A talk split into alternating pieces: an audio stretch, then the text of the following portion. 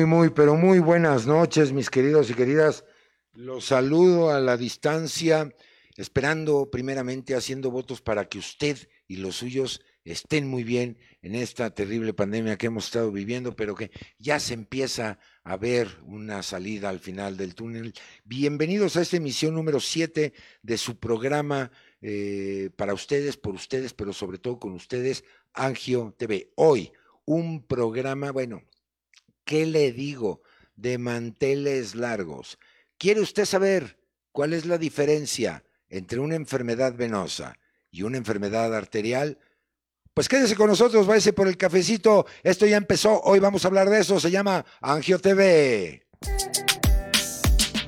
Alfa Sigma, Superempresa 2021, en colaboración con Foro Venoso Mexicano,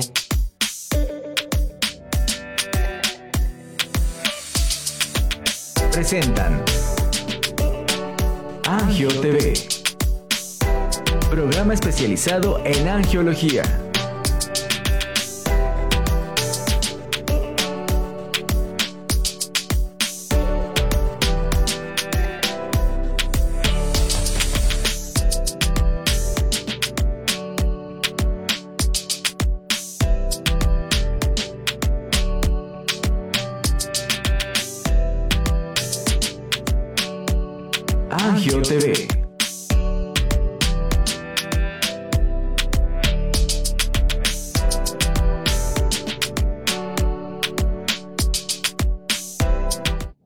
8 de la noche con dos minutos tiempo del centro de nuestra maravillosa República Mexicana. Estamos transmitiendo totalmente en vivo para fuera de la Ciudad de México, dentro, en el interior de nuestro querido París y fuera, fuera de él. Angio TV. Acuérdense, nuestras líneas de contacto ya están abiertas para que usted se comunique con nosotros, le pregunte todo lo que usted quiera al expertazo que me acompaña esta noche. Saludos cariñosos a la distancia a todo el equipo de producción que desde la distancia hace posible la transmisión de este programa. Por supuesto, Alfa Sigma, nuestro aliado estratégico número uno. Y en el día de hoy, en esta transmisión, al Foro Venoso Mexicano por su apoyo, su confianza para la realización de este programa. Yo soy Carlos Esquivel Acroa, reiterando la más cordial de las bienvenidas a esta emisión. Fíjese usted ya número 7 de Angio TV. ¿Y sabe qué? Gracias a su preferencia es que nosotros seguimos dando lo mejor para llevar educación en este tema. A mí en lo personal me parece, bueno, ¿qué le digo? Eh, no sé si decir apasionante, impresionante, complejo, interesante, bonito. Bueno, ¿qué le voy a platicar? Y precisamente el día de hoy, pues tenemos un angiólogo eh, evidentemente con un nivel de expertise, un nivel de conocimiento que ya lo va usted a escuchar. Me refiero con muchísimo gusto a quien agradezco a la sana distancia su presencia el día de hoy. Me refiero al doctor José Antonio Muñoa Prado. José Antonio, un privilegio saludarte, bienvenido, muy buenas noches. Carlos, es un honor estar con ustedes, acompañarlos. Muchas gracias por la invitación. Muchas gracias al Foro Venoso Mexicano y Alfa Sigma por su amable invitación. Al contrario, para nosotros es un placer contar con, componentes de, de, tu talla, de tu conocimiento, y que gracias a Alfa Sigma y por supuesto al Foro Mexicano Venoso, al Foro Venoso Mexicano, se hace posible el que puedan estar con nosotros. Así es que aproveche, ya están abiertas las, las líneas de contacto, no nos deje huérfanos de su cariño, pregúntenos, sugiéranos, díganos todo lo que usted quiera sobre el tema de hoy, que precisamente es cómo diferenciar Fíjese, una enfermedad venosa de una enfermedad arterial. Y vamos a empezar por el principio, mi querido José Antonio. Y, bueno, pues las consultas, ¿no? La consulta frecuente eh, responde a múltiples causas, requiere de una exploración sistemática y rigurosa y todo lo que tiene que ver con las arterias y las venas. Pero a mí me gustaría que nos empieces a diferenciar eh, pues estas dos estructuras, las arterias, las venas, los que estudiamos medicina, bueno, pues lo conocemos, pero a lo mejor muchas amigas, muchos amigos de la audiencia no lo conocen. Empecemos por ahí. ¿Cuál es la diferencia en estas dos estructuras, por favor? Claro que sí, Carlos. Mira, una, eh, existen dentro de todo nuestro sistema vascular en general, existen tres sistemas específicos. Aquí quedó el, gran olvidado, que es el sistema linfático, que eh, ese sería el tercero importante y vamos a hablar también de él. Entonces, tenemos un sistema que es el sistema arterial. Ese sistema se encarga de llevar la sangre a todos los tejidos, una sangre oxigenada, una sangre limpia y lista para llevar nutrientes y oxígeno al cuerpo. Tenemos el sistema venoso, que es el que se va a encargar de recoger toda esa sangre que ya se utilizó y dejó sus componentes eh, nutricionales y de oxígeno los tejidos, va a recoger esas sangres y la va a retornar nuevamente hacia el corazón de donde va a salir a los pulmones a renovarse de oxígeno y nuevamente a ser eyectado o expulsado por el corazón a través de las arterias.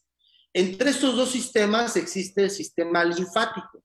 Este sistema linfático se va a encargar de poder transportar esas moléculas que no pueden ser transportadas por la sangre porque son demasiado grandes, tienen un peso, importante, pueden ser inorgánicos inclusive. Entonces, este sistema linfático es también muy importante. Entonces, vamos a hablar hoy de cómo diferenciar las enfermedades venosas de las arteriales y de las linfáticas.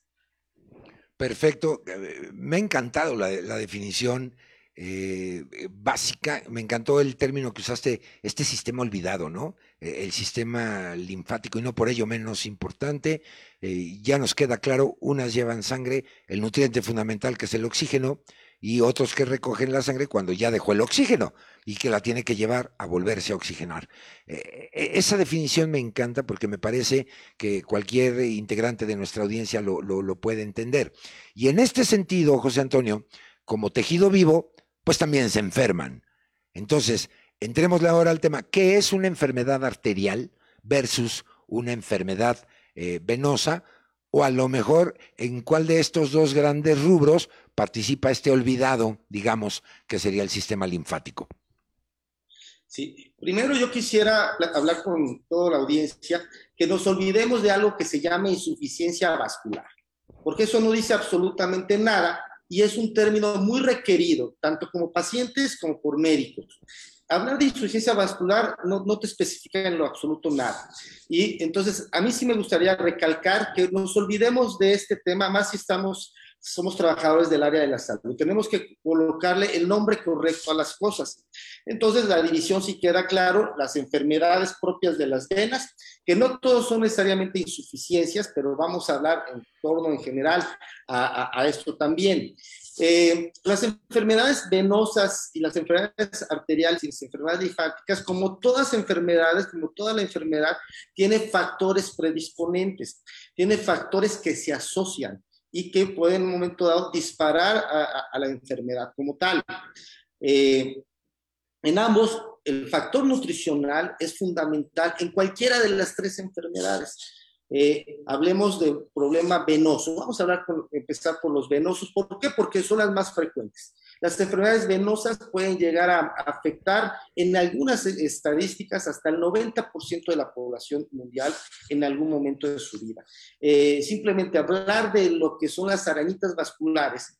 Eh, eh, hay registros que hablan que el 90% de la población adulta la tiene. Así, de, de grande es el problema de la enfermedad venosa.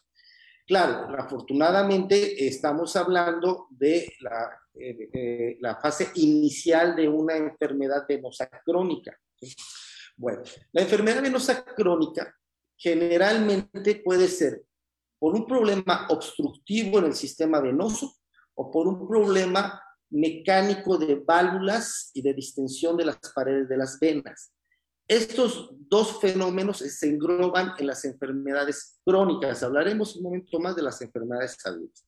Estas enfermedades crónicas, que son las más frecuentes, entonces tenemos que saber dividir y entender si es un problema de una obstrucción del flujo de regreso o es un problema de mecánica de soporte a través de las válvulas y de las paredes venosas que está trayendo como consecuencia también algunos síntomas y signos. O bien puede haber una combinación, puede ser que ambas situaciones se estén dando en conjunto para una enfermedad venosa crónica. La enfermedad venosa crónica, entonces, cuando es obstructiva, generalmente es por una situación de un trombo. ¿Qué es un trombo? Un trombo es la conformación de un coágulo dentro de la luz de la vena que puede llegar a obstruir por completo o parcialmente el flujo de la sangre. Y hay que recordar, como dijimos en la definición, que el flujo de la sangre venosa, su trabajo es regresarla nuevamente al corazón. Entonces, cuando tenemos una obstrucción, los síntomas más frecuentemente asociados a esta obstrucción va a ser un aumento del volumen de la extremidad, va a crecer, se va a hinchar. Esto se conoce como edema. ¿sí? El edema tiene otras causas, pero vamos a hacer ahorita entenderle asociada al problema venoso. Entonces, esta obstrucción va a reducir el flujo y por lo tanto va a congestionarse la sangre. Cuando eh, se bloquean las, las, avenidas de nuestra ciudad, pues existe un congestionamiento. Lo mismo sucede con el fenómeno de la obstrucción. Y eso puede traer la distensión venosa, dolor, que es el otro síntoma importante de la, de la, de la, de la trombosis venosa o de la obstrucción trombosis venosa. Esta se puede presentar de forma aguda, de hecho su presentación es aguda, y luego puede formarse de manera crónica eh, posteriormente puede dar el fenómeno de cronicidad de la enfermedad. La otra parte importante de las enfermedades venosas eh, es la deficiencia de las válvulas. Las venas tienen escalón, sobre todo las venas de las extremidades inferiores básicamente, tienen una serie de, digámoslo así, escalones que son válvulas que permiten que el flujo de sangre vaya en una sola dirección, que es la dirección hacia el corazón, y evita que regrese. Estas válvulas así funcionan. Y eh, cuando empieza a haber una deficiencia, una separación de estas válvulas, empieza entonces a haber cierto flujo de sangre que va a regresar por gravedad. A esto lo conocemos como reflujo venoso. Entonces, los problemas de una insuficiencia valvular venosa nos van a traer también ciertos síntomas dada la distensión de la vena. Va a haber calambres, adormecimientos, dolores, pulsadas, comezón. Y va a tener una manifestación lentas. Eso es lo que se conoce como enfermedad venosa crónica eh, o insuficiencia venosa crónica, que son los estados avanzados de esta enfermedad. Entonces, así englobemos en lo más general las enfermedades más frecuentes de las venas. Los factores predisponentes van a ser el sexo femenino, el género femenino va a estar mucho más eh, eh, asociado, 7 a 1, 8 a 1, 7 a 2, depende del estudio que revisemos, en relación a los hombres. Porque existen cambios hormonales en el sexo, en el género femenino, que obviamente el hombre no tiene.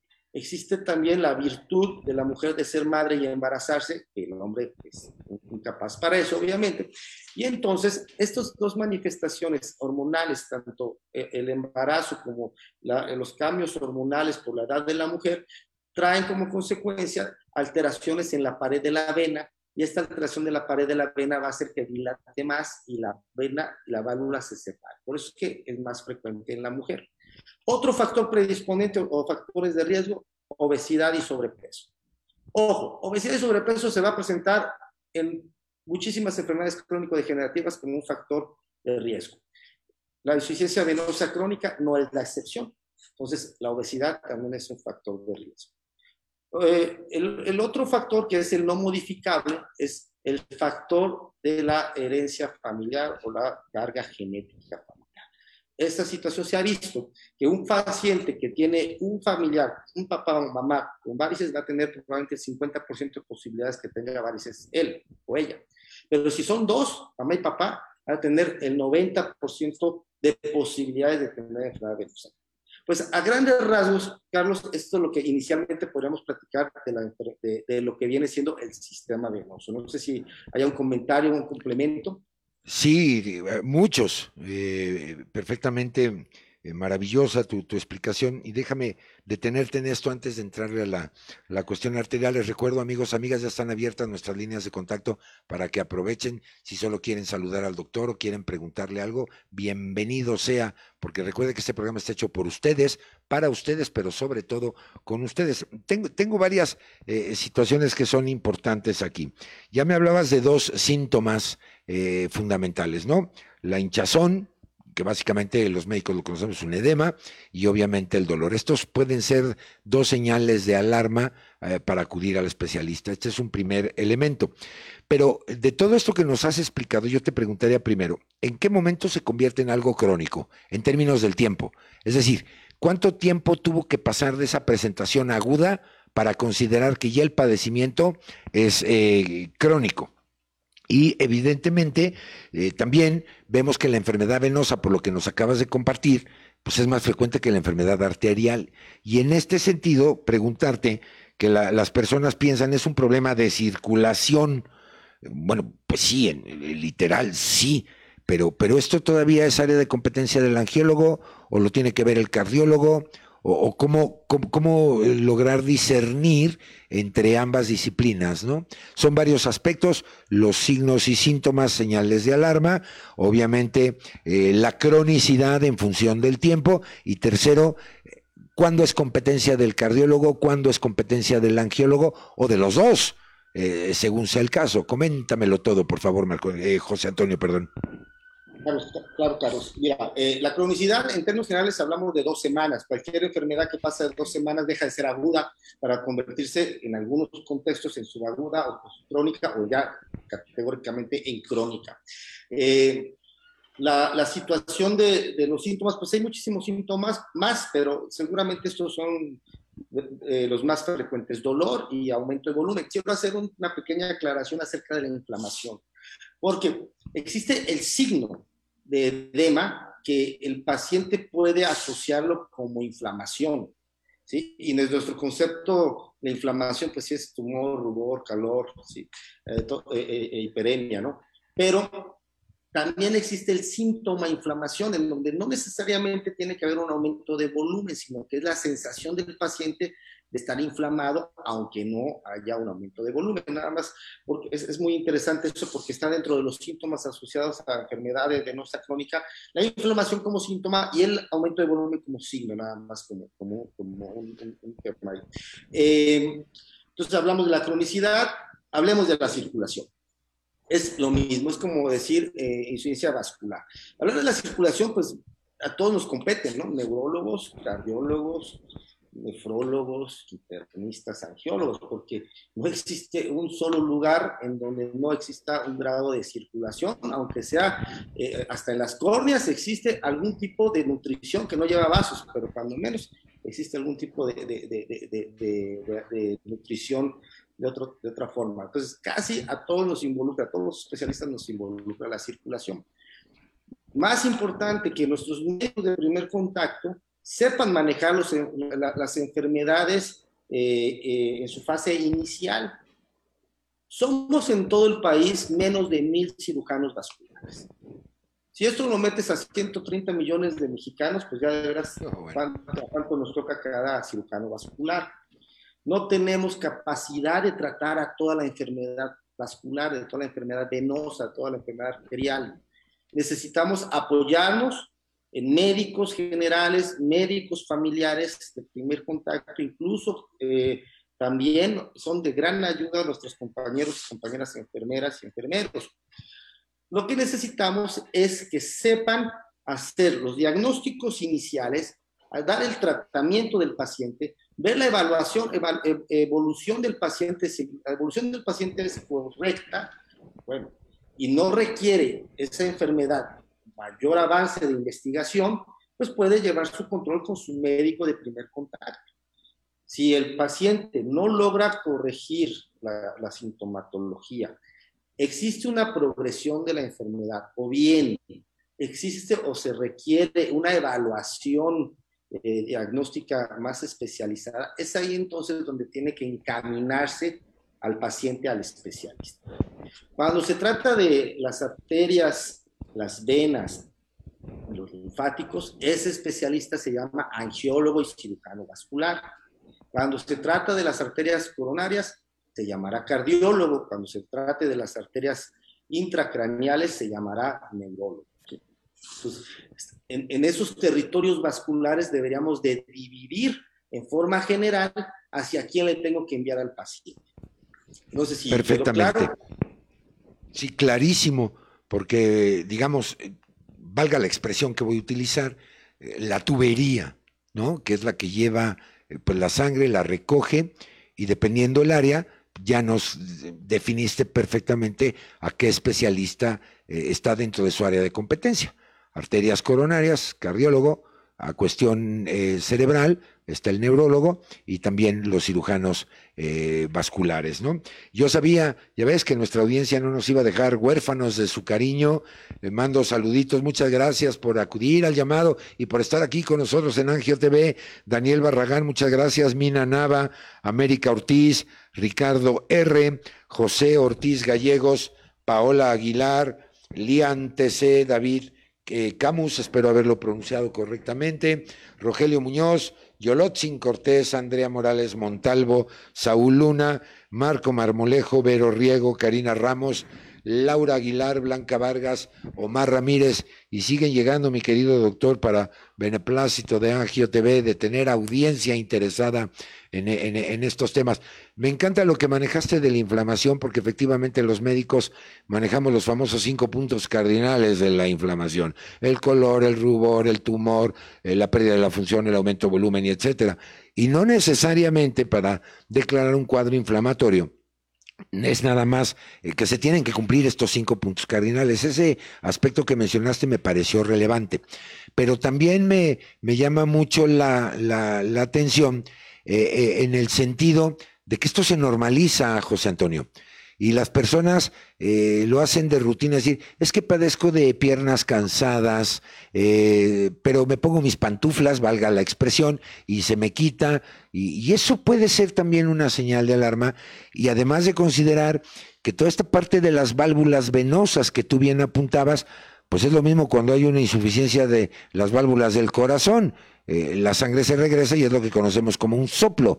Recordemos que el ser humano, por ser un bípedo, pues la sangre regresa eh, en contra de la gravedad. Y este sistema permite que no se regrese.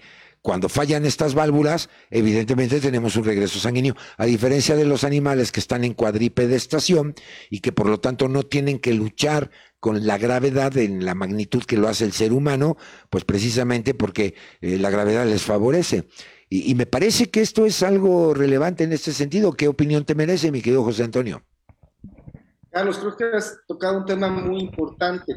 La, la, situación o, o la, relación que debemos de entender como lo que es anormal. O sea, una enfermedad, estás fuera de un rango de normalidad en términos de salud. Hay un desequilibrio en tu salud. El tener varices no es un tema estético, no es un tema de consideraciones estéticas o decir, como sucede con muchísimos de nuestros pacientes, es que, pues, como no me molestaban, pues las trajo 30 años.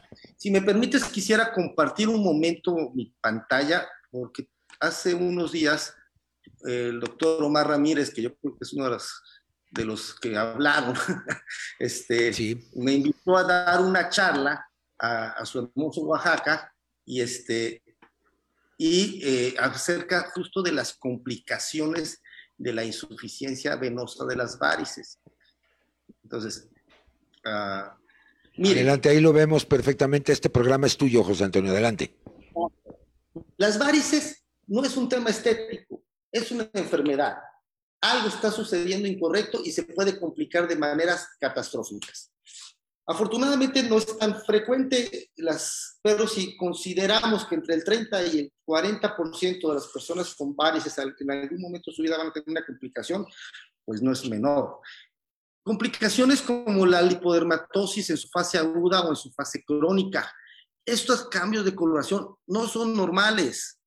No, esto es la, la, la manifestación ya casi final de una enfermedad en términos de daño a la piel pero también situaciones eh, más delicadas como úlceras que se pueden inclusive de una u otra manera asociar de una forma pequeña, pero al final algún, algún porcentaje, a inclusive a carcinomas. ¿sí? Entonces, dejar al paciente a libre evolución es, es, es, puede traer consecuencias importantes. Y solo estamos hablando de las de, las complicaciones dermatológicas. Habría que también platicar de las complicaciones agudas trombóticas, que son menos frecuentes afortunadamente, pero sí de muchísimo mayor gravedad. Voy a aprovechar el, momento para hablar un poco de las enfermedades arteriales, si tú me lo permites, porque justo lo mismo que sucede en la historia natural de la enfermedad arterial.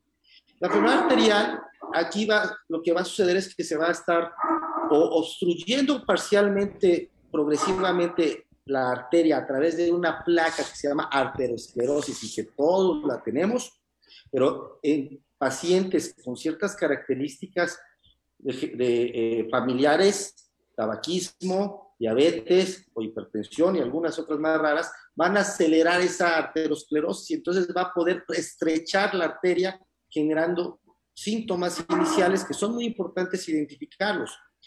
La, siguiente grado de enfermedad o, trastorno de enfermedad es la obstrucción, que puede ser de una manera crónica o una manera aguda a través de un coágulo y que eso implica una urgencia para salvar la extremidad o el órgano.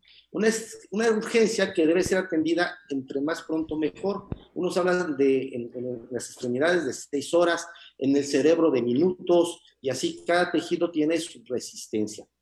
Y finalmente, la otra enfermedad vascular, enfermedad arterial asociada, son las dilataciones de las paredes, que en este caso se llaman aneurismas y que pueden suceder en cualquier arteria. ¿Por qué quiero asociar lo que decías tú de las enfermedades venosas que no se asumen como enfermedades y las van dejando mucho tiempo? Porque lamentablemente en la enfermedad arterial perdemos oportunidades de oro por no darle la importancia a los síntomas iniciales. Muchos de nuestros pacientes tuvieron claudicación, que es dolor al caminar, y es la primera manifestación de enfermedad arterial, pero no lo condicionaron como una enfermedad en su mente ni, sus, ni sus familiares. Ellos atribuían que era una persona que ya por su edad ya le duelen las piernas, cuando, y entonces no buscan atención médica cuando lo que tienen que hacer es ir a buscar atención médica y el médico tiene que ir tocar los pulsos del paciente y definir si existe permeabilidad o no de las arterias de las piernas o de los brazos.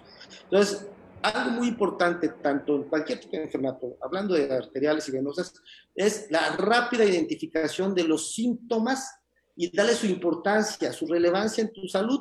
¿Por qué? Pues porque si no puedes acabar en una embolia pulmonar, si es un problema venoso, o en una amputación, eh, o un evento vascular cerebral, eh, si es arterial. Sí, absolutamente, me, parece muy, muy claro. Y algo que queremos compartir con ustedes, que siempre lo decimos aquí en Angio TV, es no tenemos por qué normalizar las cosas. Eh, yo recuerdo que de, chico mi abuelito decía, es que me salen moretones y se me marcan mis venas, pero es de tanto caminar o, tengo eh, cojeo de una pierna, ¿no? En, palabras coloquiales, cuando sabemos que es una claudicación y tiende a ser normal. Esto no es normal el que te duelan las piernas, el que te salgan moretones, las fotos impresionantes que, nos compartiste, esto no es normal, así como en otras disciplinas, eh, el decir es que traigo el laxante en la bolsa o en la cartera, porque pues siempre he padecido de estreñimiento, perdón, eso no es normal. Entonces, yo sí creo que tenemos que permear el mensaje de ante cualquier aparición de un síntoma, de un signo que no está dentro de la rutina de vida, digamos lo que conocemos como salud, pues evidentemente hay que consultar al, al, especialista. Uno de estos signos eh, que me vienen a la, a, la, mente, José Antonio, es el signo de Godet. Eh, ¿no? Se aprieta en la pierna, permanece esa eh, hundición, digamos, y, te dicen, ah, es normal, es que hoy caminé mucho, subí, bajé escaleras, el trabajo, pero al rato que descanse se me quita. No, cuidado, porque entonces ya puede caer en el espectro que tú nos has comentado. Así es, Carlos. Eh, mira, yo celebro mucho este tipo de, ejercicios en donde nos permite al médico especialista no solo platicar con sus pares o con sus médicos de primer contacto y enfermeras y enfermeros, sino que también con pacientes o familiares de pacientes para poder tratar de corresponsabilizar algo que es muy importante, las enfermedades. Eh, igual voy a volver a, compartir un momento la, una, última gráfica. Sí, adelante, por favor. Platicábamos antes de entrar en, en vivo, Carlos, acerca de dónde estamos nosotros los médicos como parte de la atención de salud, de, la, en general de la, la, atención de la enfermedad entre los pacientes.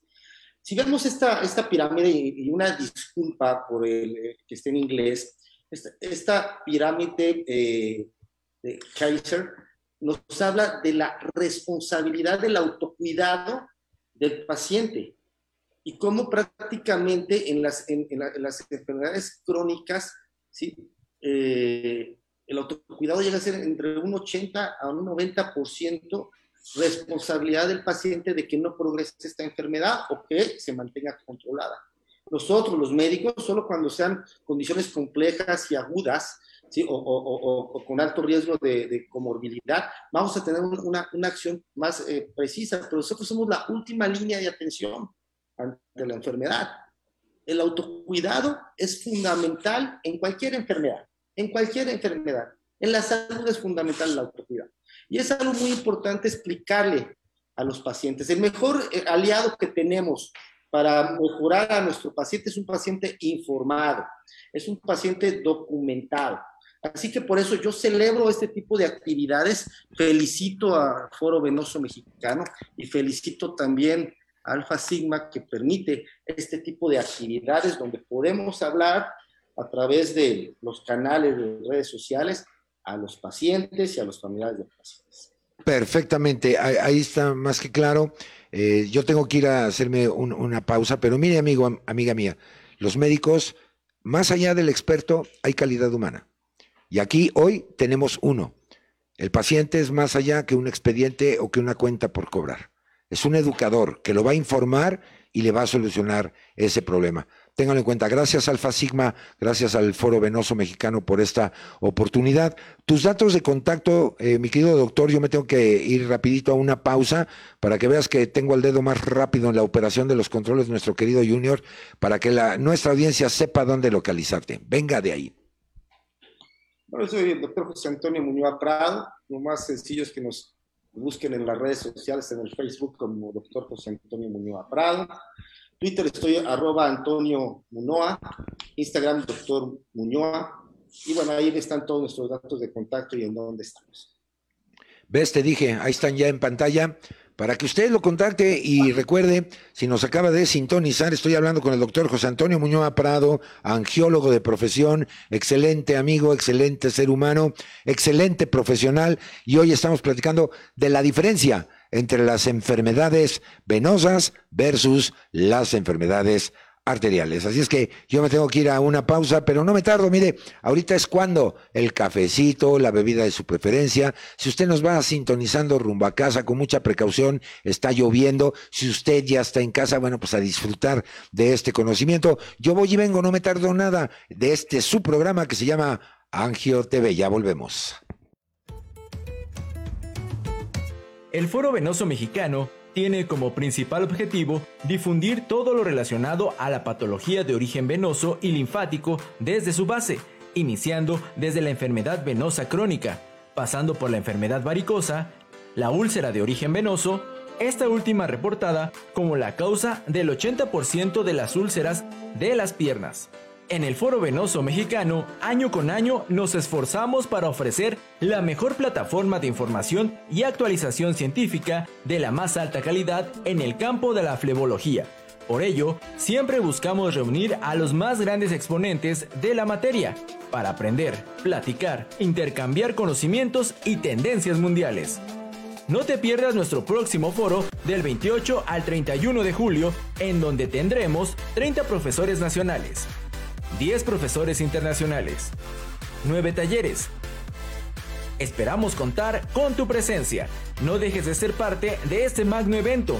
Aprende, actualízate y sé parte del Foro Venoso Mexicano. Regístrate ya. forovenosomexicano.com.mx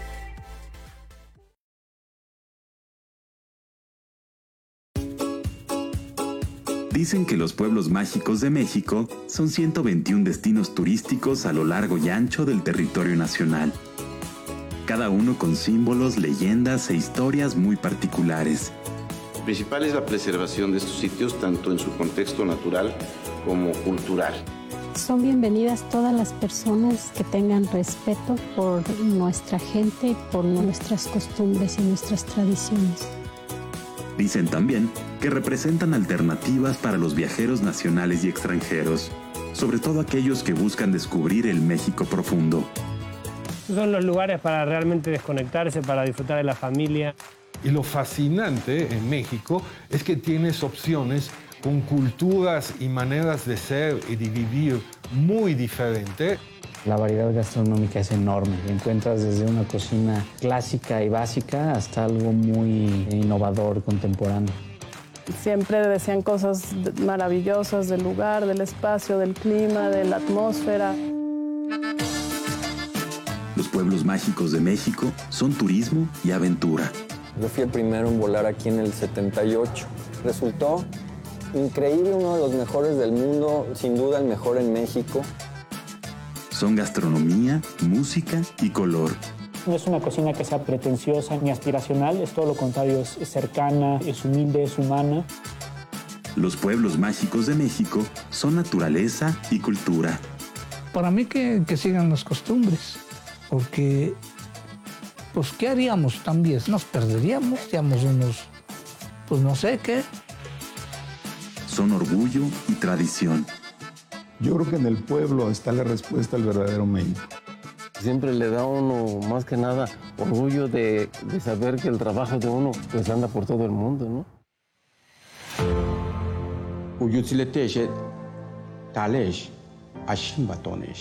Pero chay guay te shukin le bela, kit anye te tulakli puksikan, machenga hokok, itani. Pero, ¿qué hace mágico a un pueblo mágico? Mi mamá me enseña a mí, ahora yo enseño a mis hijos y ahora ya estoy enseñando yo a mis nietos. Su gente, por supuesto. Por eso yo les invito a todos, visiten estos lugares, porque son mágicos. Mi nombre es Pata de Perro, pero también me conocen como Alonso Vera. Descubramos juntos las historias más inspiradoras y las mejores experiencias de vida en los pueblos mágicos de México. Todo en voz de sus verdaderos protagonistas, sus habitantes.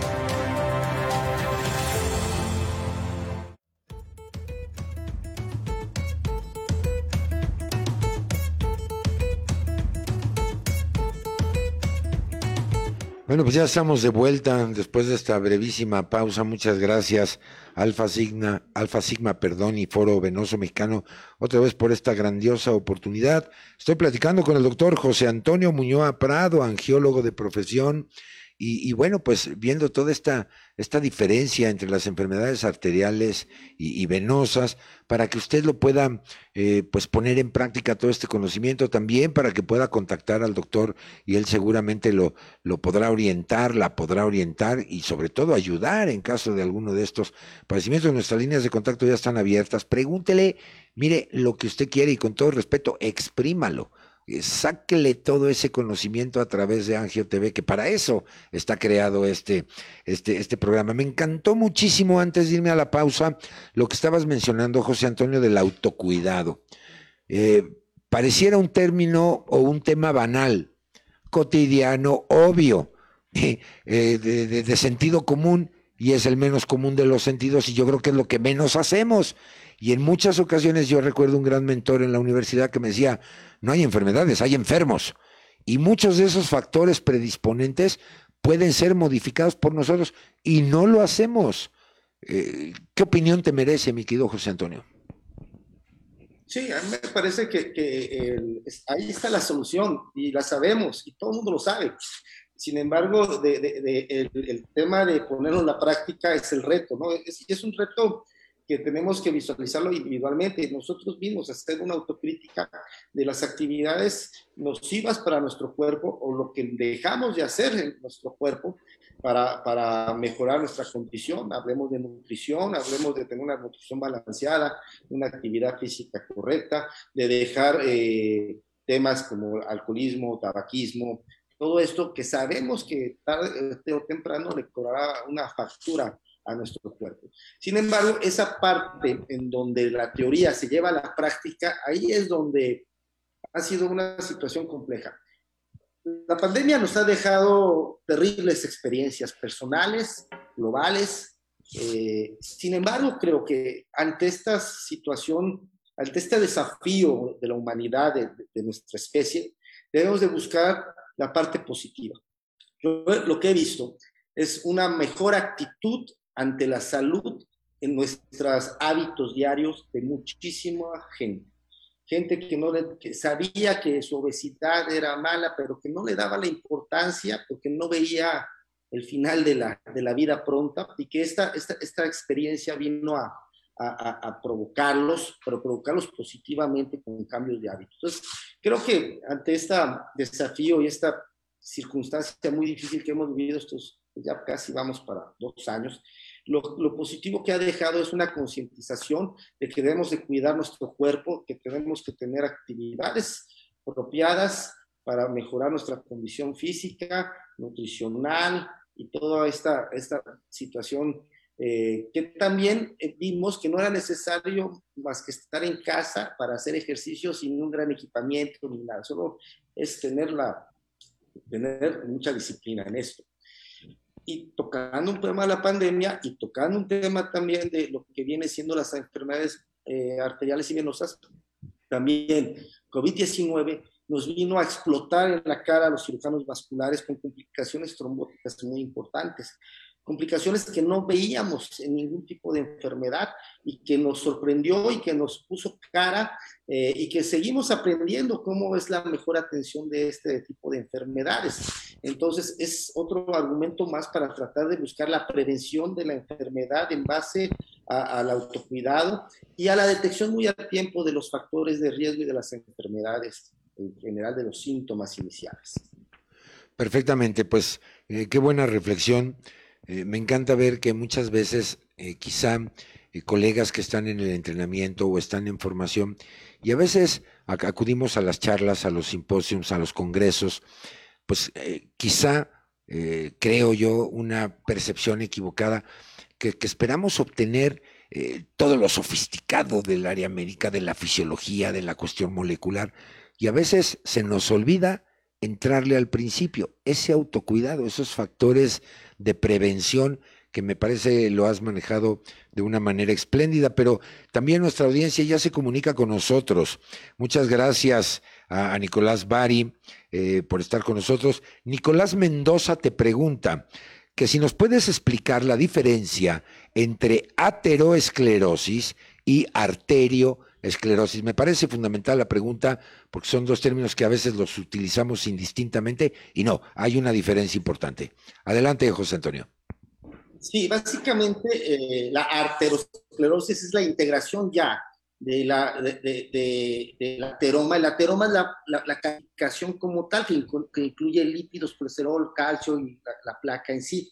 La arteriosclerosis ya es ese componente de la arteria involucrando a este ateroma a esta, aterosclerosis. Lo que nosotros tenemos es arteriosclerosis. Ese, es, ese, es, el punto importante, porque no podemos hablar de una, de una aterosclerosis sin integrar a la capa media de la, de la arteria, que es donde se genera este problema. No sé si, si, lo pude explicar. Es un poco un tema de, que, eh, de, de, de, integrar la idea de que la arteriosclerosis, que es este ateroma que se forma, se forma dentro, digamos así, de la arteria y entonces se denomina arteriosclerosis. Ahí está clarísimo la aterosclerosis, acumulación de grasa, digamos bajándolo en palabras lisas y llanas.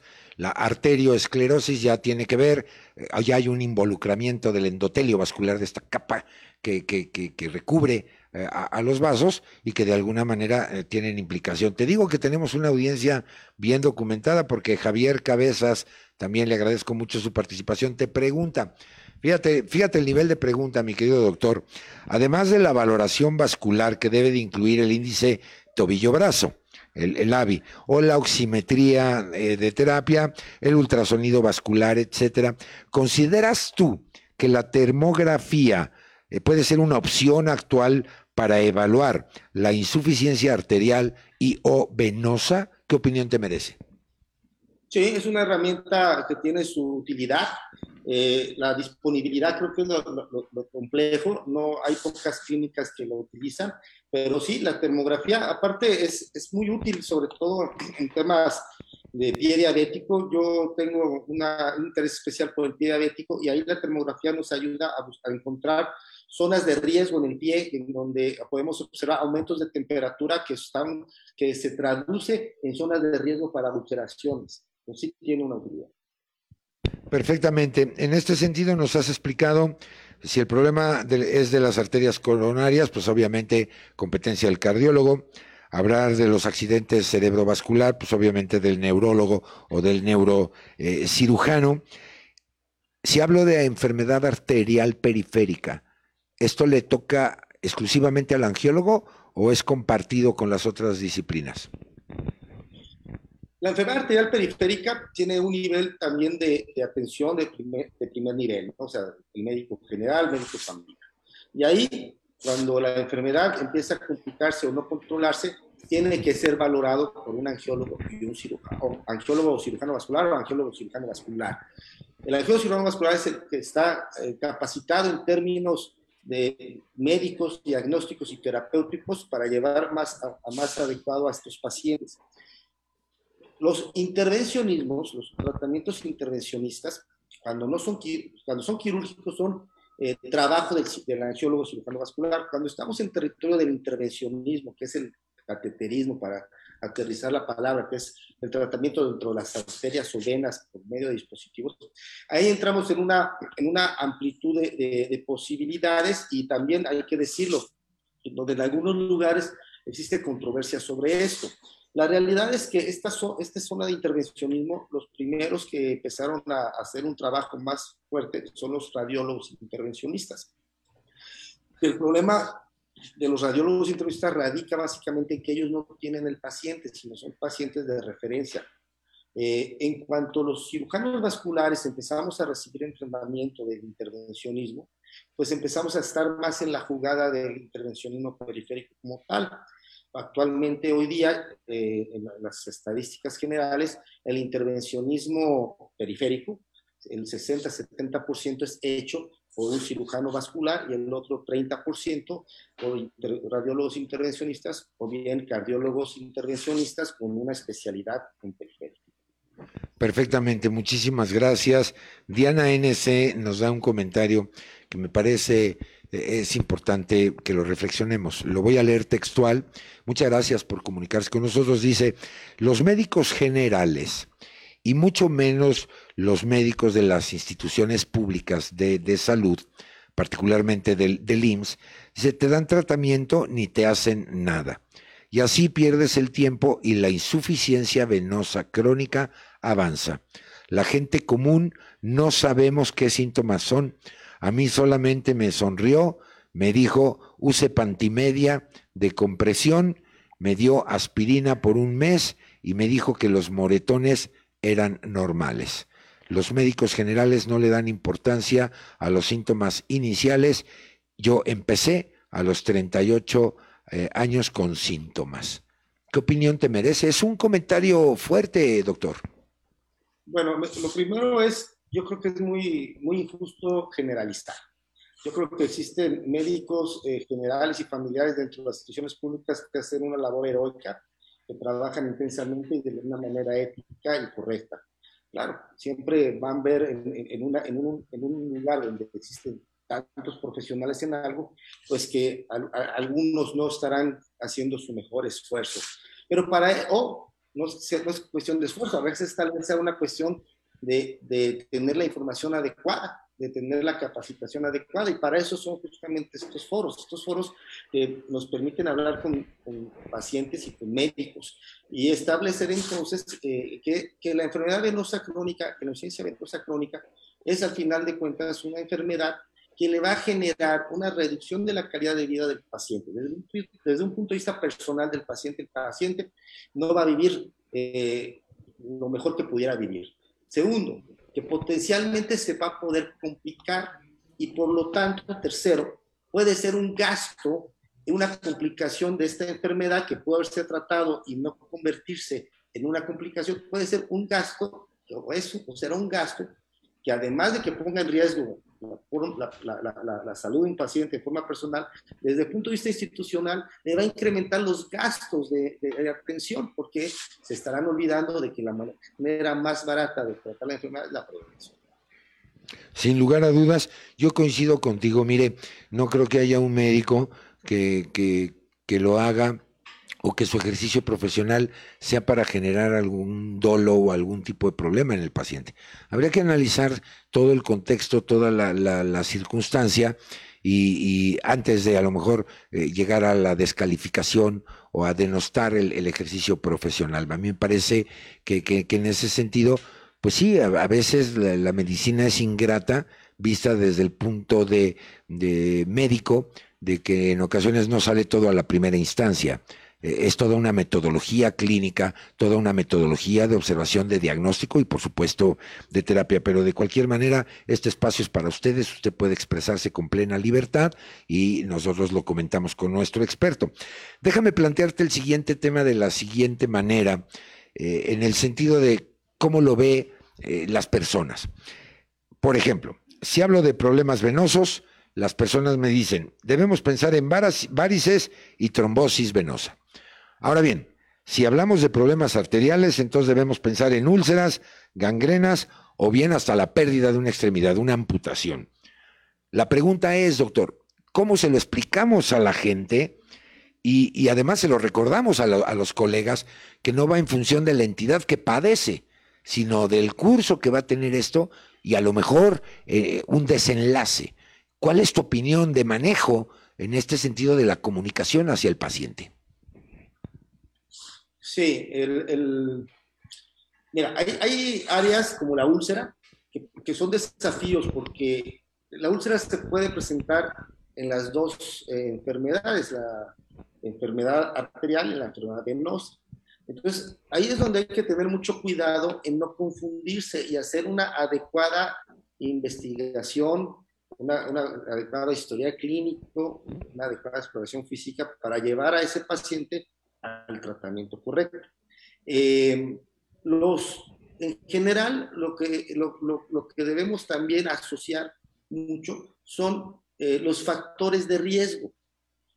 Eh, sin querer excluir una cosa con otra, claro, pero si es un paciente que es diabético o fumador y, o, y fumador, entonces es un paciente que, que hay que empezar a sospechar que pueda tener un problema arterial. ¿sí? Si es un paciente con obesidad, con sobrepeso, que tiene antecedentes familiares de varices, pues hay que empezar a asociar que es un paciente que puede estar con una enfermedad venosa. No podemos, no es una receta de cocina, no podemos decir, si es esto, va a ser esto, si es lo otro, va a ser lo otro. Es ahí donde entra el arte de la medicina, en donde entra tanto vas a hacer investigación en razón a buscar el mejor diagnóstico posible. A veces requerirás herramientas diagnósticas auxiliares, que es donde usaremos el ultrasonido, donde usaremos los estudios vasculares arteriales no invasivos, y todas estas posibilidades que hoy en día tenemos y que nos permiten ser muy certeros en nuestro diagnóstico. No es factible hablar de una receta específicamente para definir qué es cada cosa pero creo que sí puede ayudar mucho entender qué riesgos tengo. ¿Cómo, ¿Cuáles son mis riesgos? Si soy una persona hipertensa, si soy un paciente que sufrí un infarto o que mis familiares directos han tenido problemas de infartos o de amputaciones, bueno, entonces ir entonces entendiendo que puedo yo tener un tipo de esta enfermedad. Sí, definitivamente me parece que ahora el, el concepto que se maneja y, que yo creo que siempre se ha manejado la medicina basada en evidencia. ¿no? Este famoso médico Lawrence Witt, que en la década de los 60 publica el expediente clínico orientado a problemas, pues eh, fue un parteaguas en el ejercicio médico porque convierte a los médicos o nos convierte a los médicos literal, como tú lo acabas de comentar, en auténticos detectives. Es decir, hay que buscar qué es lo que está pasando para con base en ello, evidentemente, recomendar la, medida adecuada, ¿no? Y, por eso la plática me parece que ese contacto humano entre médico-paciente resulta fundamental para poder entender qué es lo que está sucediendo. Y sobre todo, aquellos factores que tú bien has apuntado como de riesgo, pues puedan ser eh, modificados o incluso excluidos de la vida cotidiana, ¿no?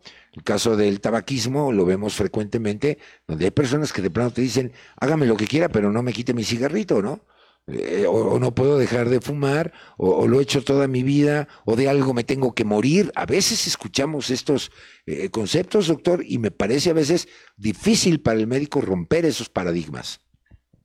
Mira, yo quiero retomar lo que muy amablemente nos compartió la dama acerca de, la experiencia que tuvo en una institución pública. Eh, decías ahorita lo, importante que es hacer la investigación y la, la exploración. Eh, sigo sin querer justificar a, eh, eh, bajo estos argumentos, pero la institución pública te pone un número de minutos precisos para los cuales tú tienes que escuchar a tu paciente y tienes que llegar a un diagnóstico, cuando menos una sospecha diagnóstica al paciente. Puede ser 10 minutos o 15 minutos o en algunos lugares 7 minutos.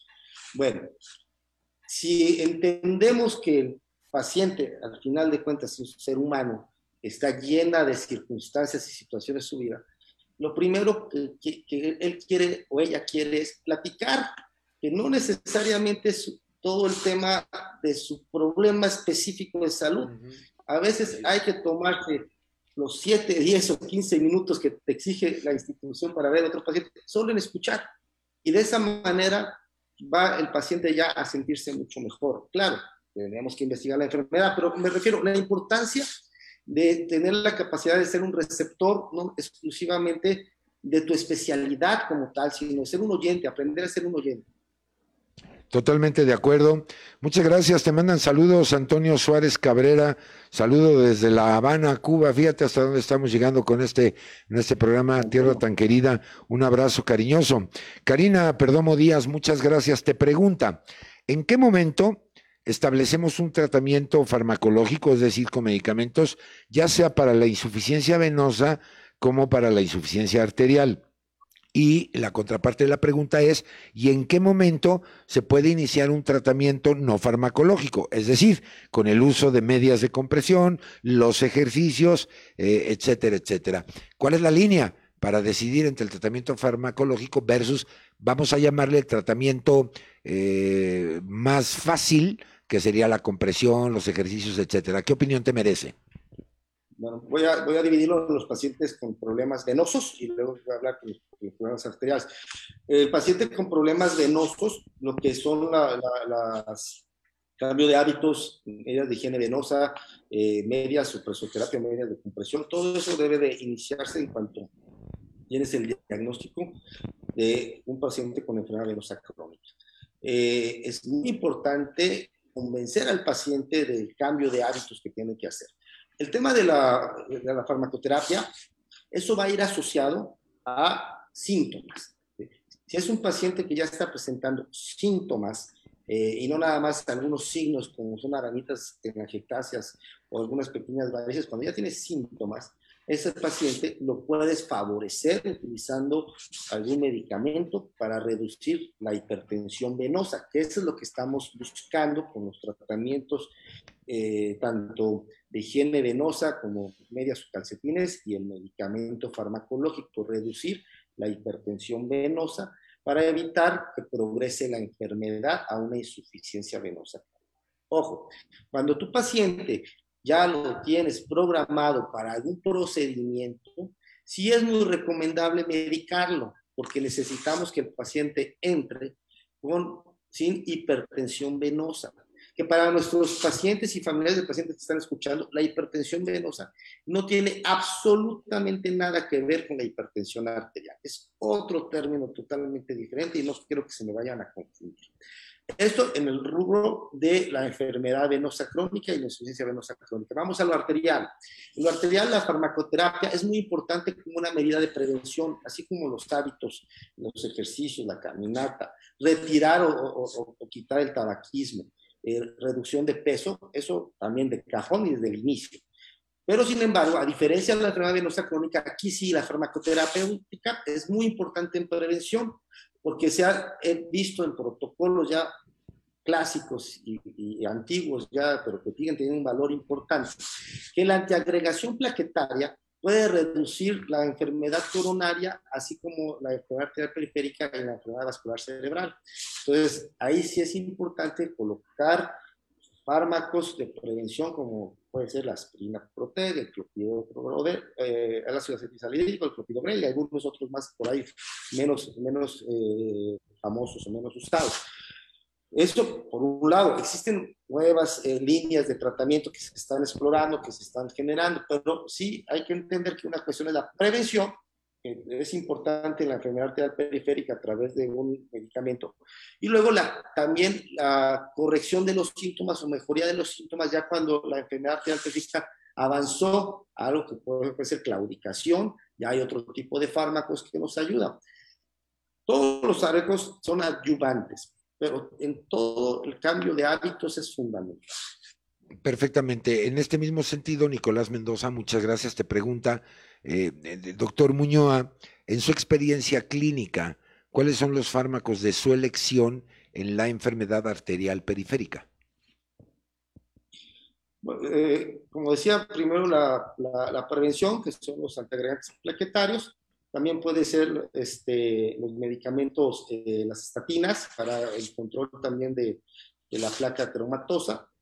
Finalmente, si el paciente tiene síntomas de claudicación, pues están los hemorriológicos, ¿no? que existen básicamente el silostazol, es el que tiene eh, mejor resultado. Perfectamente, muchas gracias Laura Aguilar también se comunica con nosotros, nos comparte su caso, agradezco la preferencia y el privilegio de compartirlo con nosotros. Fíjate, Doc, me dice, yo tuve trombosis, un 90% hace tres años, y desde esa vez los pies se me entumen, me canso rápido, hace un mes estaba haciendo ejercicio y cargué pesas. Me dolieron las pantorrillas y fui al doctor y me dijeron que las venas se me habían inflamado. Ahora estoy con pastillas para la circulación. Eh, ¿Qué opinión te merece? Y, bueno, y ahorita tengo una pregunta ya de nuestro hermano cubano ahí en La Habana que ya también se comunica con un comentario que me parece muy interesante. Adelante con este primero de Laura Aguilar. Quiero pensar que, Laura tuvo una trombosis venosa profunda, por lo que logro entender. Eh, bueno, eh, hay que evaluar cómo está esa situación ahora, en qué segmento fue, si fue eh, a nivel del muslo o a nivel de la ingle, dónde está localizada esa trombosis, ver cómo está actualmente, algunas tienen permeabilidades importantes. Y bueno, lo, eh, lo, otro es que es cierto, hay ciertos ejercicios que favorecen mucho a la enfermedad venosa crónica y otros no tanto. El tema de, de, las pesas es, es, un tema que a lo mejor aquí me meto en controversia con algunos amigos eh, este, fisioterapeutas o amigos que practican el ejercicio de gimnasio, pero hay que tener cuidado con el uso de pesas y el peso que vas a manejar y sobre todo la posición en que vas a usar esas pesas. Si tú estás en una posición eh, eh, de parado, digamos, de, hiperestación, estás aumentando toda la presión que, que, estás teniendo y toda la presión que está generando también abdominal, haces una presión intraabdominal que va detrás de, de, una u otra manera va a afectar tu, reflujo, tu retorno venoso. Si tu retorno venoso ya está comprometido, pues, pues lo vas a comprometer más. Entonces, a veces los ejercicios de pesas hay que hacerlos con mucho cuidado no hay que usar tanto peso. Hay que usar un banco de apoyo o, aparato, o aparatos de apoyo en general y eh, hay, que, hay, que, hay que cuidar ciertos detalles. Si yo tuviera que recomendarte algo, y si tú lo que estás buscando es mejorar tu condición física, puedes encontrar otro tipo de ejercicios como los cardiovasculares que te van a ayudar de una mejor manera para tu problema Perfectamente. Eh, eh, perdón que te, que te, detenga aquí, pero no, no sabes el impacto que tenemos con la audiencia. Siguen llegando preguntas y preguntas y preguntas, lo cual me llena de emoción y te las voy a, leer para antes de irnos poderles dar respuesta. Mauricio Monroy, querido amigo, qué, gusto, bienvenido a la comunidad de Angio TV, qué gusto saber de ti. Y fíjate lo que te comenta, doctor, dice, muy interesante el tema. Los que hemos sufrido trombos y hemos llegado a quirófano, lo agradecemos mucho. A mí me operó el doctor José Luis Camacho. que ojalá lo puedan invitar al programa. Por supuesto, eh, producción está tomando nota, mi querido Mauricio. Eh, manejaron el Doppler arterial y venoso y obviamente esto es muy necesario para poder diagnosticar. Sin duda, doctor, esta es una herramienta tecnológica maravillosa. Así es, hoy el ultrasonido Doppler duplex es para el cirujano vascular lo que el estetoscopio para el cardiólogo. Es una herramienta indispensable. Sí, se convierte en sus ojos. Javier Cabezas te pregunta, ¿cuál es tu opinión de la compresión elástica en pacientes con insuficiencia arterial crónica asociada? Saludos desde Costa Rica. También Marta Fernández Benítez saluda desde Paraguay. Nada más para que veas, mi doctor, la taquilla que tuviste el día de hoy, lo cual nos llena de beneplácito. ¿Qué comentario tienes al respecto? Pues que son puros amigos y gracias a Javier por estar conectándose con nosotros. Eh, Javier es un excelente cirujano vascular costarricense, excelente y gran amigo. Y bueno, eh, la, compresión arterial, eh, pues obviamente hay que tener cuidado, yo, no, la, no la recomiendo, hay que hacer el índice tobillo-brazo, establecer si existe una, una insuficiencia arterial crónica, una enfermedad arterial crónica con un grado de insuficiencia arterial, para definir si, si, si, se puede usar o no usar compresión. Existe otro tipo de compresión arterial, que es la compresión neumática intermitente, que se utiliza como una terapia adyuvante y que eh, está habiendo cosas interesantes en este tipo de, de tratamientos eh, que mejoran o reducen la, la, la, claudicación en los pacientes. Entonces, eh, hablando de, de, de, de presoterapia, eh, eh, perdón, de presoterapia intermitente para, para eh, como tratamiento de ciencia arterial existe y, está dando algunos resultados como coadyuvante.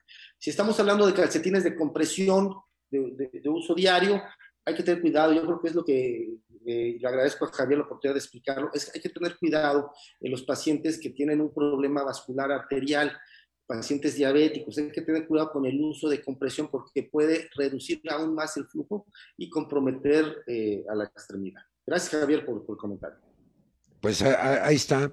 Eh, yo iba a decir que este programa lo ve mi tía, mi mamá y mi abuelita, pero mejor déjame volar un poquito y decir que tenemos muchísima audiencia que nos sigue, que es cierta, pero, pero, pero da mucho gusto que los buenos amigos se unan a esta gran comunidad llamada Angio TV. Fíjate que este es un tema que me parece importante de abordar de Antonio Suárez Cabrera de La Habana en Cuba. Dice, debemos analizar los problemas de formación general en el pregrado. Para nuestros amigos de la audiencia, el pregrado en otros países es el nivel de licenciatura que conocemos aquí en nuestro, país. En cuanto a los problemas venosos y arteriales, en ocasiones son muy escuetos y se subestiman. Tendríamos que analizar los programas, o sea, los pensums curriculares de las instituciones de educación superior. Me parece muy pertinente el comentario porque sí, a veces como que la parte de venas, de arterias, pues lo vemos en las asignaturas, pero, pero a veces no le damos la relevancia y pues ya en términos de la salud pública, eh, pues es un componente importante de la frecuencia de la consulta. Es todo un tema, tanto la nueva formación del recurso humano en salud como eh, la angiología como materia. Hasta donde yo sé, y quizás me equivoque, solo hay dos universidades que tienen dentro de su temario eh, la, angiología y cirugía vascular como una asignatura. Normalmente las enfermedades arteriales las ven en el módulo de cardiología y las enfermedades venosas las ven en el módulo de, cirugía. Entonces sí hace falta, ¿por qué? Pues porque al final de cuentas, eh, si ve uno la estadística de que nos morimos, pues estamos muriendo de enfermedades cardiovasculares y de, complicaciones de la diabetes. Y muchas de esas complicaciones de la diabetes es dado por trastornos vasculares periféricos. Pues ahí está el llamado y precisamente el análisis a las instituciones de educación superior, a lo mejor de, de analizar eh, los programas de estudio, de, integrar una situación que acaba de ser claro el doctor, una de las principales causas de mortalidad en los seres humanos, pues son las que tienen que ver con problemas cardiovasculares.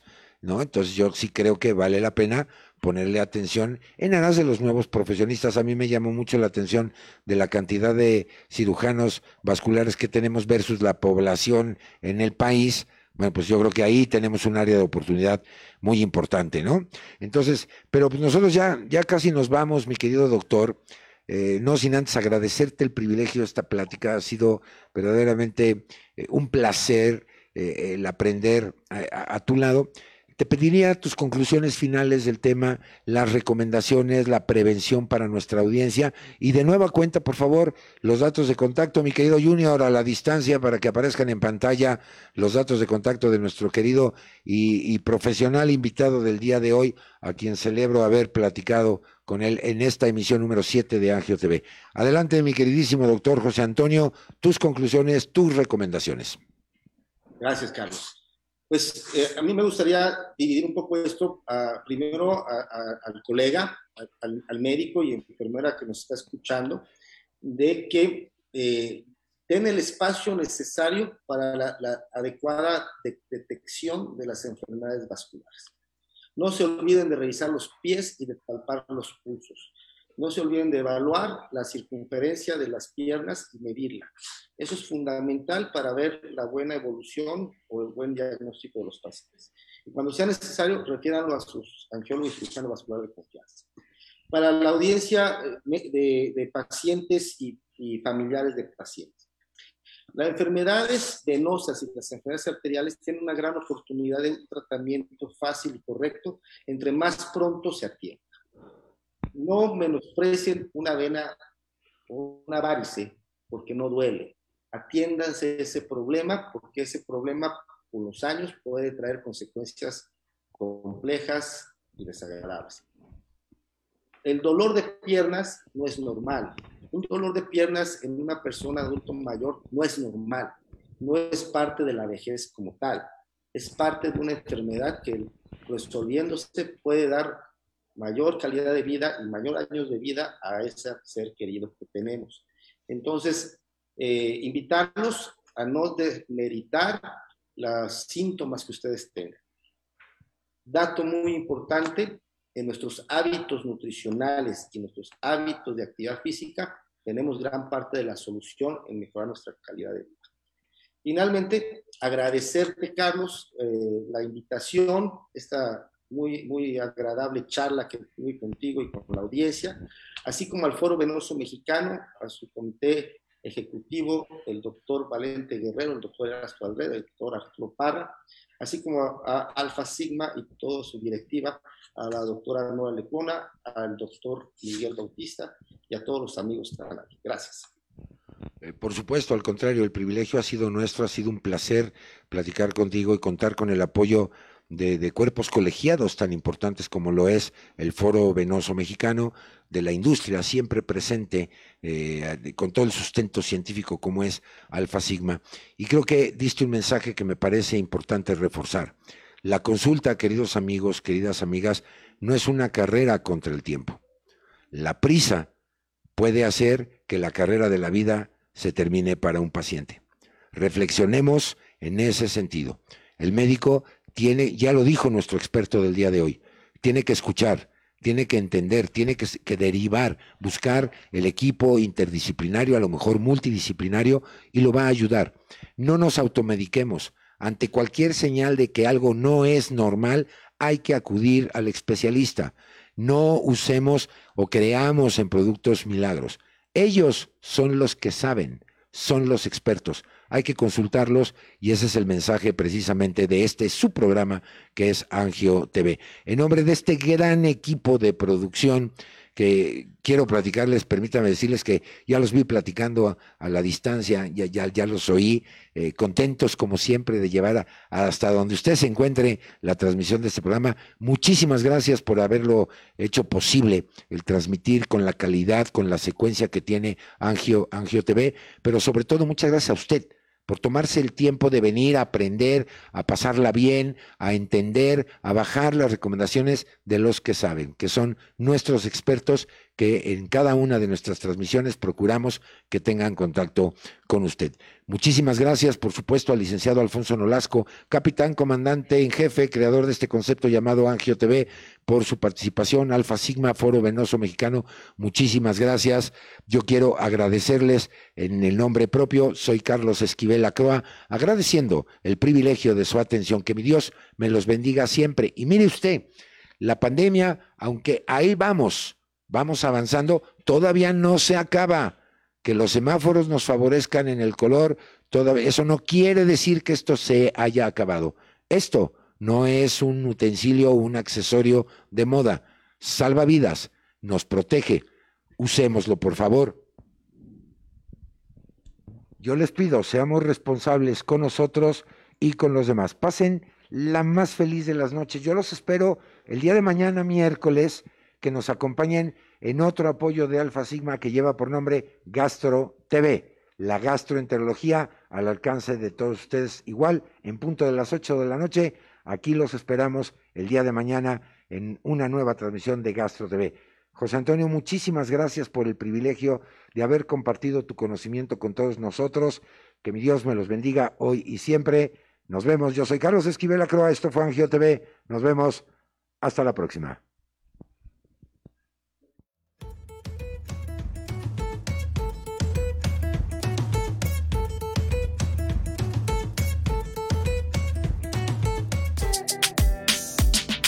Alfa Sigma, superempresa.